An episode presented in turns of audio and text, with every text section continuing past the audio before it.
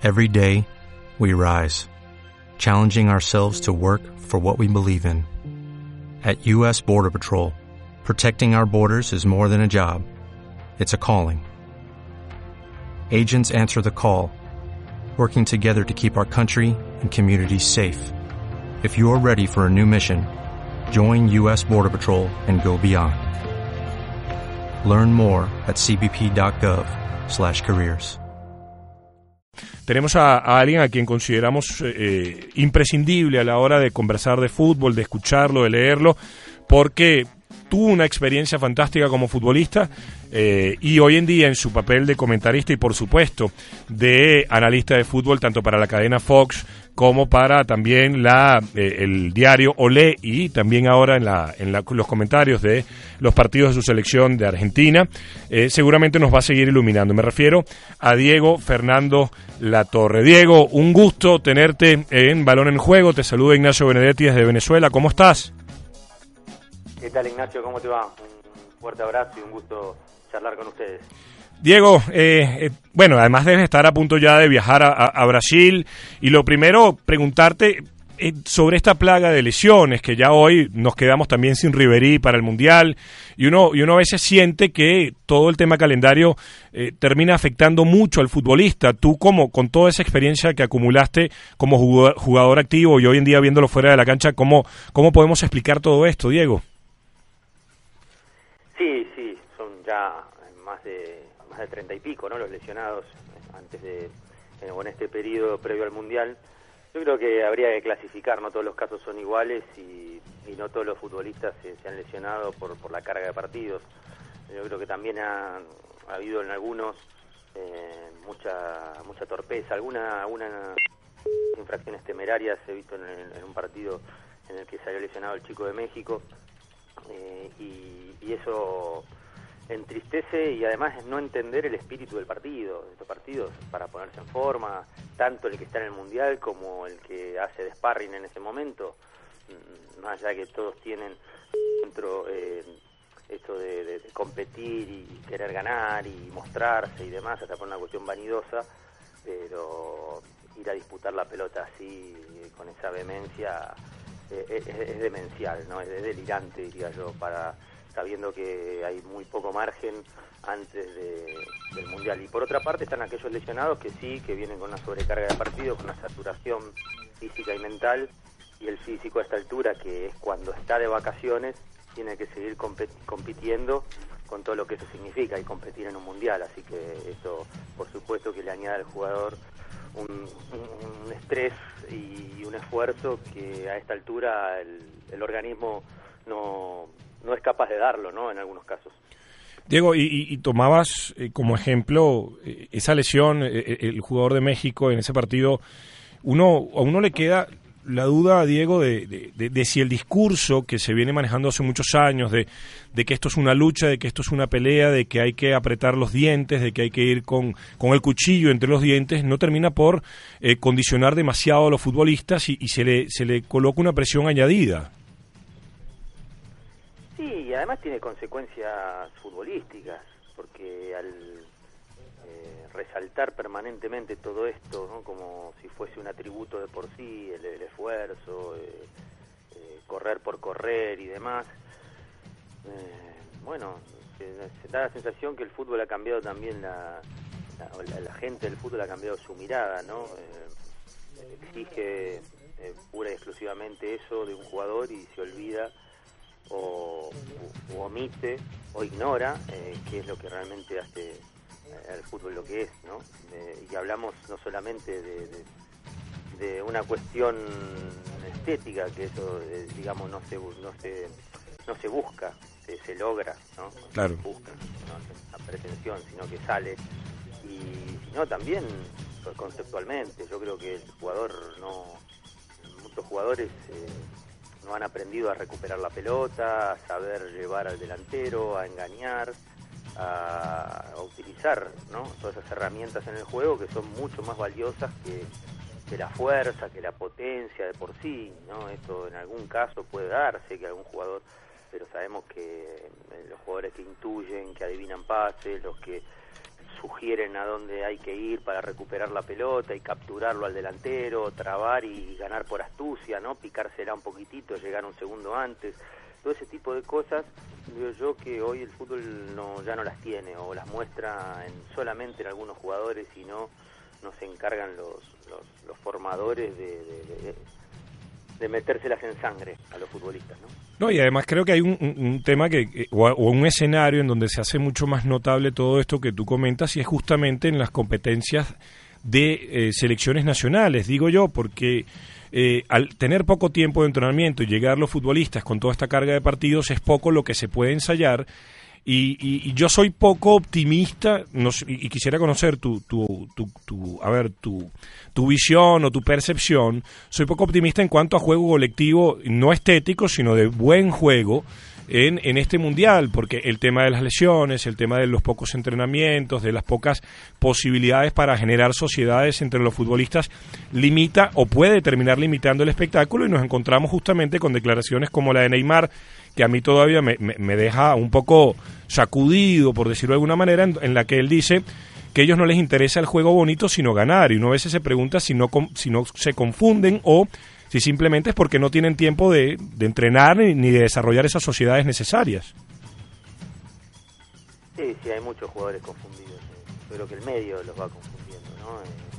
En, general, no cree que puede prescindir del, del nexo o que directamente eliminando al nexo uno puede llegar a la, a la victoria agarrando atajos y, y bueno, solamente eso lo cuentan los que ganan ocasionalmente y los que pierden por ese justamente por ese mecanismo, eh, bueno, pero ahí sí ponen después el, interés en el, en el funcionamiento de equipo, en la pelota, en la posesión, en, bueno, todo lo, lo, que significa jugar al fútbol y, tratar, de, o sea, estar en la búsqueda de superar al rival. Creo yo que es eh, ¿no? lo que uno tiene que intentar antes de jugar un partido de fútbol, ser mejor que, eh, y a través de eso ganar, ¿no? no, no, no conozco el, camino o que el entrenador diga en una charla técnica, bueno, hoy ganemos y, prescindamos del fútbol, eh, porque, bueno, sería no solamente antipedagógico para el entrenador, sino también, eh, si ese método existiera, bueno, ya todos lo hubieran aplicado, pero no, no es así, hay que hay que jugar al fútbol, tratar de hacerlo lo mejor posible, no catalogar al equipo que pierde ingenuo y al que gana el más, eh, el más pícaro, eh, y, pero creo que eso también se, le ha metido al jugador, ¿no? En la cabeza, se le ha instalado en la cabeza al jugador, ¿no? Eh, como que tiene que dar siempre pruebas de rentabilidad y, y, la manera, el discurso va un poco de la mano, ¿no? Eh, bueno, yo voy a ganar de cualquier manera, no me importa jugar, ¿no? Y, y entonces debido a que también hay mucha ignorancia, mucho desconocimiento, bueno, es una fusión muy peligrosa y además es lo que el medio también quiere eh, para, para vender victorias y vender derrotas, ¿no? No, no, si se analizara el juego así en toda su globalidad y profundidad, eh, habría mucha gente dormida y, mucha gente que, que, no le interesa el análisis, así el análisis puro y, y profundo de las cosas, ¿no? Sí, uno coincide contigo totalmente en esta visión. Te sacó un y, te llevo directamente a Brasil 2014. Y antes de preguntarte, obviamente, por la selección argentina, quiero. o, vamos a comenzar, mejor dicho, con la selección argentina. ¿Qué te gusta y qué te preocupa de este grupo que definió Sabela de cara a este, a este, a este evento? Porque uno, uno habla a priori, después en el campo pasan 3.000 o millones de cosas que, que, que no son ni siquiera las que imaginábamos. Pero ¿qué te gusta y qué te preocupa de la selección albiceleste? Bueno, obviamente que eh, la selección argentina eh, tiene un caudal de jugadores de mitad de cancha hacia adelante que si hacemos una lista de los mejores 20 o 30 jugadores del mundo aparecen esos cuatro, sin duda. ¿no? Y me refiero a Higuaín, a Messi, a Agüero y a Di María. El resto, Mascherano me parece que también está en ese grupo selecto, es un jugador de un gran nivel.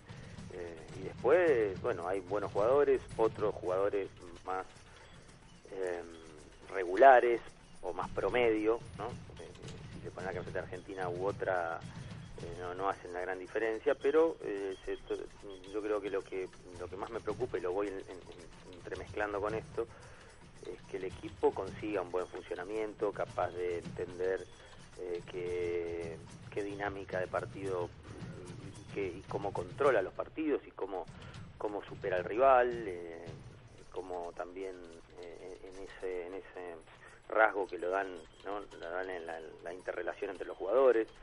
Eh, también puede tapar sus carencias, que evidentemente todos los equipos las tienen, todos los equipos las tienen, las carencias.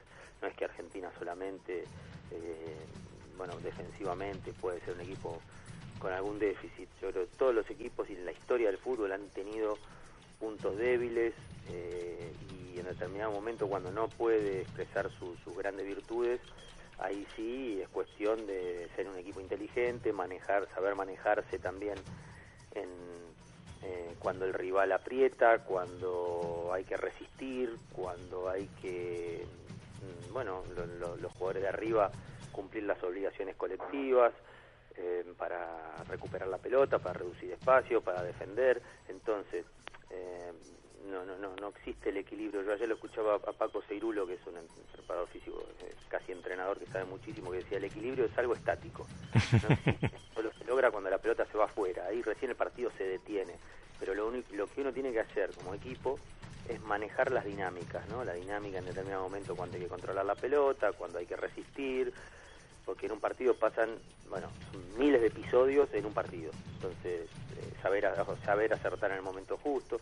Y yo creo que la Argentina ha hecho de, la defensa un mito, ¿no? En los últimos cuatro partidos Argentina no ha recibido goles, por ejemplo.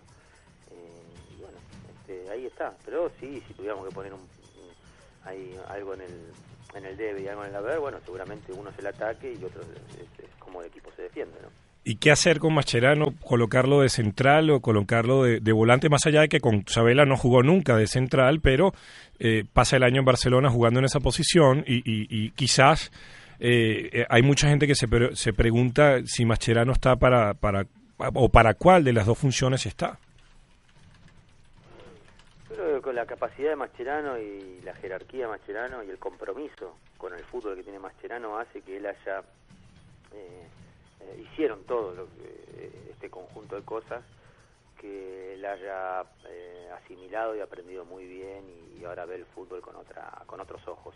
¿no? Tiene otros ojos para mirar el fútbol hoy, eh, entiende, tiene una, comprensión general del juego que antes no tenía, antes era un jugador por ahí de movimientos más efectistas, ¿no? Esto de correr la cancha para todos lados, salir y hoy los años y lo que ha aprendido del fútbol el Barcelona, que ha sido una, gran escuela para él, y el cambio de posición le ha hecho entender mucho mejor este juego, entonces él es un jugador eh, que, que, corre mejor, que sabe cuándo salir, que tiene, que tiene un, timing que, que eh, reflexiona muy bien antes de salir y, perder, entonces a veces se cuida y, y, se mantiene y se mete bien entre los centrales, o sea, Mascherano me parece un lógicamente que tiene eh, otras funciones, jugar adelante, está mucho más en contacto con la pelota, tiene que jugar a veces a uno o dos toques, es el encargado de agilizar el juego, eh, de, saber eh, cuándo hay que meter un pase para,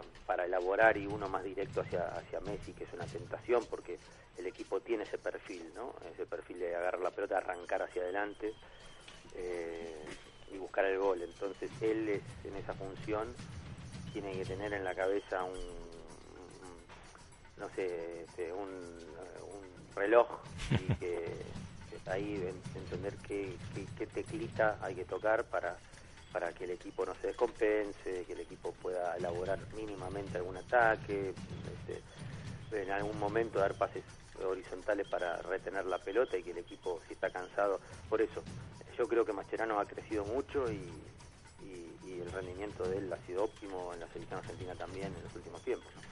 Y se nos hace necesario hablar de Messi. ¿Qué Messi esperas? Pero no me refiero a si hace goles o no, sino eh, pensando en que Argentina va inicialmente a salir con un centro del campo conformado por Mascherano, Gago y Di María. Eh, y uno supone que esa Argentina va a intentar atacar por, por, por, historia, por peso de la camiseta y por cualidades de los futbolistas.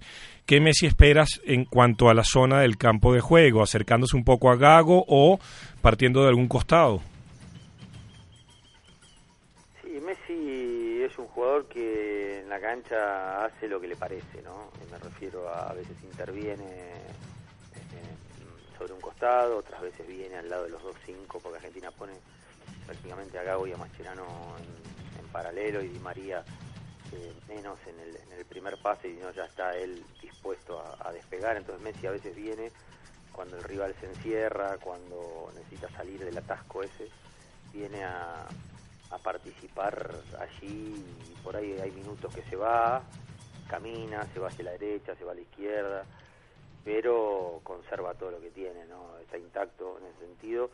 Lo que ocurre es que, que bueno, después eh, no, no, sé cómo estará eso, el Mundial lo dirá, pero por supuesto que yo tengo muchísimas esperanzas eh, en él y, me parece que el, equipo se moldeó eh, para él, entonces se tiene que sentir cómodo sí o sí, porque va a tener pasadores, porque lo van a buscar mucho, porque va eh, a, tener a Di, María para descargar allí cortito y que en determinado momento va a ser un gran auxilio para él, porque también aparece eh, eh, en el entramado defensivo del rival en la mitad de la cancha, porque tiene Agüero y Higuaín, Higuaín que, que, se desmarca muy bien, Agüero que es muy compinche de Messi, que entiende también de paredes y de combinaciones. Entonces me parece que Argentina tiene todo para que Messi pueda florecer nuevamente. Después está la cabeza, después está él y lo que internamente él siente jugando los partidos. El resto del mundial, Diego, ¿qué, equipo te, qué equipo quieres ver? Porque mucha gente habla de España, obviamente. España tiene rato mostrándonos un fútbol extraordinario, bien jugado, bien pensado. Eh, pero ¿qué otros equipos te, te, llaman la atención de cara a lo que va a ser este Mundial? Porque siempre hablamos en lo previo y, tenemos que recalcar eso. Después en el Mundial o en el, los partidos pasa cualquier cosa que ni siquiera soñamos. Sí, la expectativa es ver a Alemania. Eh, Alemania tiene una, una gama de, mediocampistas con llegada, con gol, con diversas eh, cualidades.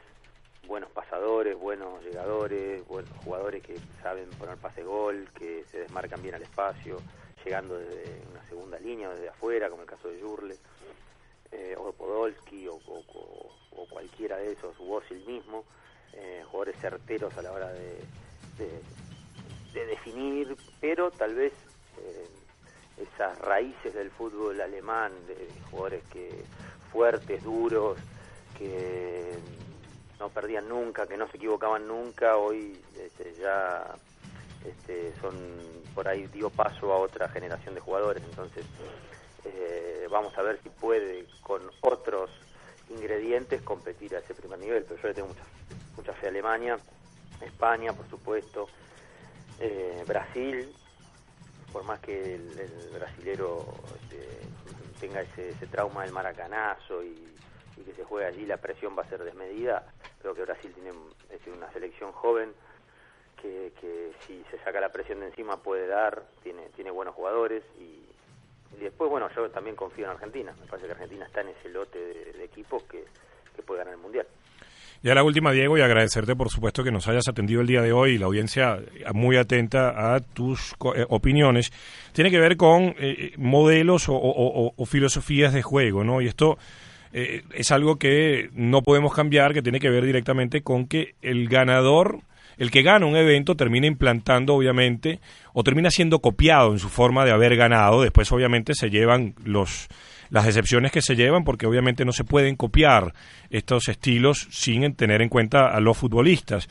Eh, el Barcelona no gana este año ni la Champions, ni la Liga, ni la Copa, más allá de que compitió.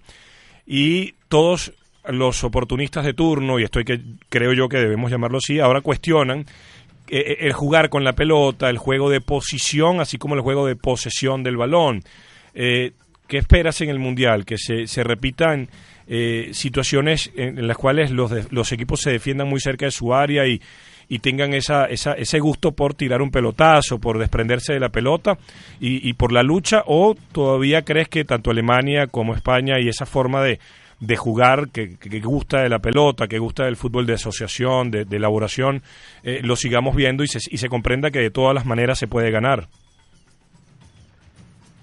Sí, sí, de todas las maneras se puede ganar, sí, hay yo creo que maneras de jugar que se aproximan más al éxito que otras y por supuesto si uno cuenta con los futbolistas, pero llama la atención este nuevo público, ¿no? Eh, que ha brotado ahora en los, últimos tiempos, ¿no?